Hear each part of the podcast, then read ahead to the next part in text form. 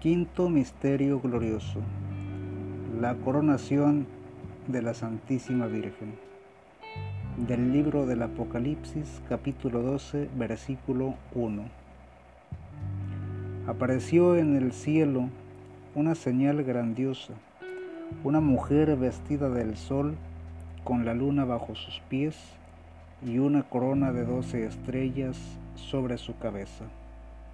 Palabra de Dios. Te alabamos Señor. Esta mujer que describe el apóstol San Juan es la Madre de Jesús, nuestra Madre, la Reina del Cielo, la que arriesgó todo para dar paso a la salvación del mundo. El hombre y la mujer somos complementarios. La división no aporta. Queridos hermanos, en este quinto misterio glorioso, reconocemos a María como la reina, pero también reconocemos en ella la figura de la mujer. La necesidad que tenemos de trabajar en conjunto, hombres y mujeres. Ni uno es más que la otra, ni la otra más que el uno. Somos iguales en dignidad y necesitamos trabajar en conjunto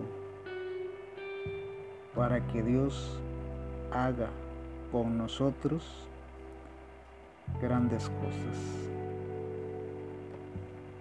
Así que con esta reflexión nos queda para comprender que no se puede separar a Jesús de María. Jesús es el protagonista, pero María es la madre.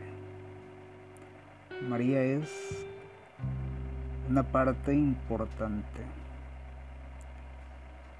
coautora, me atrevo a decir, en el proceso de la salvación.